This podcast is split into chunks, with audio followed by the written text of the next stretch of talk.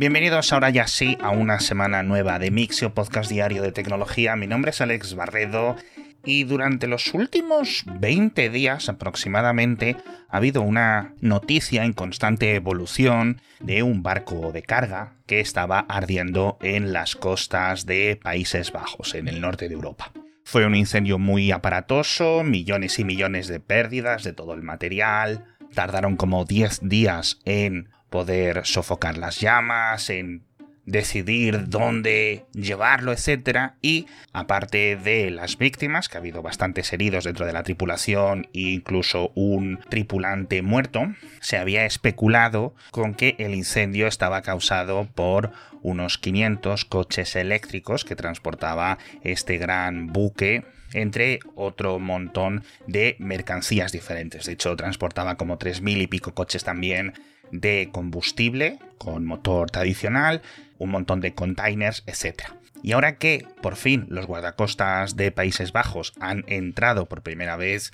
en el barco, han visto que en las cubiertas donde estaban los coches eléctricos, que estaban intactas y que no había ningún coche eléctrico dañado por el fuego y donde había habido la gran catástrofe, un derretimiento masivo, era en las cubiertas superiores donde había coches de combustible, material normal, etc. Entonces es una noticia muy significativa esta resolución porque vuelve a dejar en evidencia un sesgo relativamente extraño que no entiendo yo muy bien de cómo la prensa, tanto la generalista como la de tecnología, como la de motor, quizás especialmente la de motor, cubre este tipo de noticias. Y es cierto que algunos medios, por ejemplo, la BBC siempre durante estas últimas dos tres semanas ha llevado titulares bastante sensatos, bastante sólidos, etcétera pero sí me ha parecido curioso ese contraste, ¿no? De entre los titulares de otra vez los coches eléctricos causan un incendio dentro de un burque mercante y esto va a ser la tónica y a partir de aquí todos los barcos que lleven coches eléctricos van a arder por los siglos de los siglos. Y yo creo que son titulares que se van a seguir repitiendo. En otros casos es un poco más complicado, pero sí creo que la prensa debería de utilizar este tipo de casos para una un poco de introspectiva. Ya no me refiero a los tiktokeros, los youtubers, los tuiteros, etcétera, porque no estoy mucho por plataformas sociales estos últimos días, pero al igual que con el LK99 que comentábamos la semana pasada, ha habido muchísima desinformación del tipo científico, lo cual me da mucha tristeza especialmente. En fin, vámonos a hablar de software. Dos novedades. La primera por parte de Google han lanzado un nuevo entorno de programación que se llama IDX. Es básicamente una gran herramienta con la que poder desarrollar proyectos de programación desde cualquier sistema y para cualquier sistema, porque está basado en web y tiene un montón de emuladores, un montón de compilaciones, soportes de librerías, de plugins, de repositorios, de todo. Tiene muy buena pinta, está ahora mismo en beta cerrada. Me ha llegado invitación hace unas pocas horas y a ver si lo puedo probar mañana, porque también viene con un generador de código de estos de inteligencia artificial a lo GitHub Copilot, así que puede ser francamente algo interesante y que permita mucha, mucha, mucha colaboración en tiempo real y quizás veamos algún tipo nuevo de paradigma. También es posible que Google esto lo mate dentro de 18 meses, quién sabe, pero bueno, a mí de momento me parece que tiene buena pinta. Lo que también me parece que tiene muy buena pinta es la nueva versión de Slack y por nueva versión me refiero a un refresco casi completo. Yo creo que en 10 años que llevo usando esta aplicación es el mayor cambio quizás de contexto o de paradigma en cierto sentido. Ya sabéis que Slack te permite tener dentro de una misma aplicación diferentes entornos de trabajo, pero cada uno compartimentalizado, es decir, los canales, las conversaciones, las búsquedas, los documentos, etcétera, todo está cada uno en su empresa o en su grupo, etcétera. Y esta nueva versión lo que crea es una especie de capa unificadora para todo. Vamos a poder seguir filtrando dentro de estos grupos, dentro de estas empresas, dentro de estas organizaciones, pero la actividad nuestra, tanto la creación como la lectura o el consumo de los mensajes, las menciones, etcétera, va a estar todo unificado. Y creo que me parece algo muy chulo. Y de momento a mí no me ha llegado la actualización. Dicen que a lo largo de las próximas semanas irán actualizándoselo a todo el mundo y a ver qué tal funciona.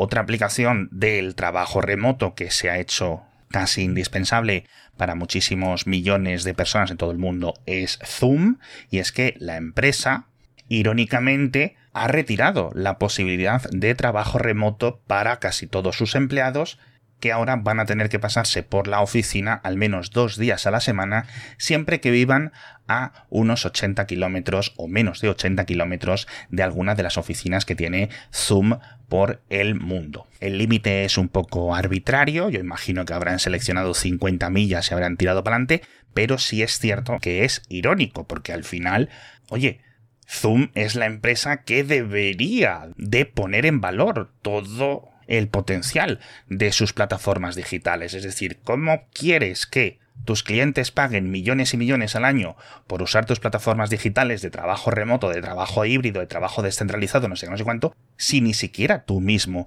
estás aplicándote esto. Y precisamente leyendo sobre esta ironía del universo, me he encontrado con una estadística relacionada que me ha llamado mucho la atención sobre el trabajo remoto, y es que la mayoría de los jefes se arrepienten de forzar la vuelta a la oficina para sus empleados. Esto es un sondeo realizado a más de mil altos cargos en diferentes empresas con diferentes estadísticas, pero quizás la más llamativa es que el 80% se arrepienten de no haber calculado bien o analizado los costes y los beneficios de este tipo de grandes decisiones para el personal, para sus empleados y vuelve a poner en el centro de todo este debate lo que creo que más allá de la productividad, más allá de las diferencias entre empleados junior, empleados senior, empleados en no sé qué país, empleados en no sé qué otro país, los problemas de privacidad, los problemas de seguridad, etcétera el centro realmente de todo este debate es un tema de oficinas. Y no me refiero de las sillas y las mesas, me refiero a los edificios, los alquileres, las compras, todas estas inversiones que grandes empresas no saben cómo compaginar con este nuevo estilo de trabajo y tiran pues como de su instinto o tiran de lo que conocen o de lo que aprendieron en los másters de gestión empresarial hace X años y que al final anteponen las decisiones de inversiones en este tipo de bienes raíces antes que las de sus propios empleados. Entonces, al final, creo que hay hueco para un entendimiento, pero también creo que se van a necesitar muchos años para que haya un cambio generacional o todos aprendamos estas nuevas dinámicas del trabajo en oficina. Y ahora por fin nos vamos a hablar de chips, de microprocesadores, de semiconductores, como queráis decirlo, porque estos últimos días ha habido mucho movimiento en la industria. Voy a comenzar quizás con la noticia más reciente y más sólida, y es que por fin se ha cerrado el acuerdo entre TSMC y Alemania para construir la fábrica de semiconductores en Dresde. Entonces, este ha sido un acuerdo muy complejo, no es tan grande como el de Intel, pero por fin está firmado. Y es muy curioso y por eso lo comento. Lo primero es que lo va a liderar TSMC, pero la empresa que va a gestionar esta nueva fábrica se va a llamar ESMC, es decir, en vez de Taiwan Semiconductor Manufacturing Company, la T de Taiwan va a ser E de European Semiconductor Manufacturing Company y TSMC solo va a tener el 70% de esta nueva empresa y el otro 30% se lo van a dividir a partes iguales Infineon, Bosch y NXP. Las dos primeras empresas creo que son alemanas y NXP es de Países Bajos. Lo más curioso es que al igual que en el caso de Intel, no sabemos el volumen, la escala de la fábrica, hablan tanto los políticos como los ejecutivos de muchos miles de millones, de no sé qué, pero no sabemos cuál va a ser la producción real. En desarrollos industriales mucho más complejos se hablan de cifras a nivel de expectativas y me parece siempre muy curioso que en todas estas grandes inversiones de chiperas en Europa no se estén hablando de capacidad de producción.